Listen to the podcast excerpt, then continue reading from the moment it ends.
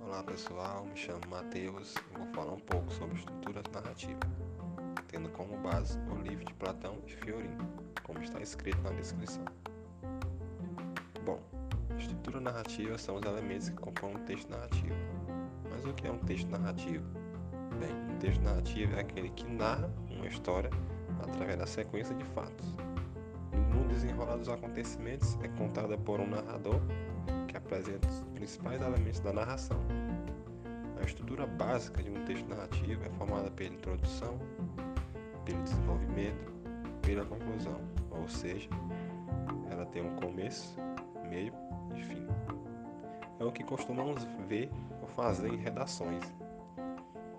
Ao longo de uma estrutura narrativa, são apresentados os principais elementos da narração: espaço, tempo, personagem, herendo e narrador. Esses elementos são fundamentais para desenvolver uma boa narrativa, interessante e coerente. Uma outra característica bem interessante da estrutura narrativa é a transformação de estado, muitas das vezes ocasionado pelo, pelo personagem da narrativa, e que está presente em qualquer texto e define o que se costuma chamar de narratividade. Dentro da estrutura narrativa,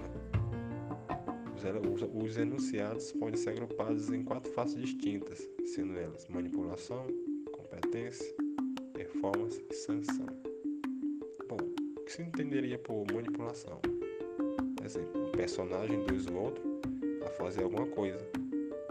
Competência, o sujeito do fazer adquire um saber e um poder. Na performance, o sujeito do fazer executa sua ação já na sanção, o sujeito do fazer recebe castigo ou recompensa. Bem, algumas narrativas é, podem focar mais em uma fase do que a outra e pode seguir diversas ordens. Por exemplo, começar com sanção, começar com competência, começar com performance, enfim, várias, várias é, diversidades. Bom, organizar a estrutura narrativa ajuda a entender melhor pois é bom exercício ver, analisar, compreender os seus elementos constitutivos. Bom, galera, por hoje é só até a próxima. Tchau.